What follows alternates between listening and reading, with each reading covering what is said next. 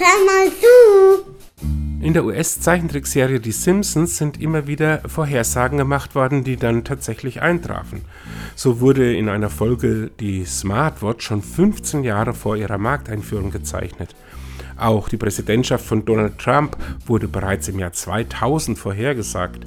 Um festzustellen, ob die Autoren der Satire-Serie wirklich in die Zukunft schauen können, müsste man allerdings vergleichen, welche ihrer Prognosen am Ende nicht in Erfüllung gegangen sind.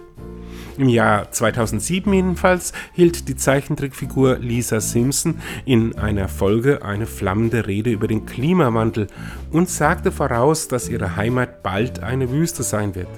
Doch das war keine Magie.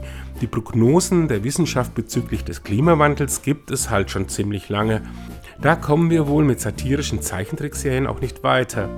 Statt abzuwarten, ob Lisa am Ende recht behält, sollten wir den Fernsehsessel verlassen und irgendetwas tun. Und tschüss!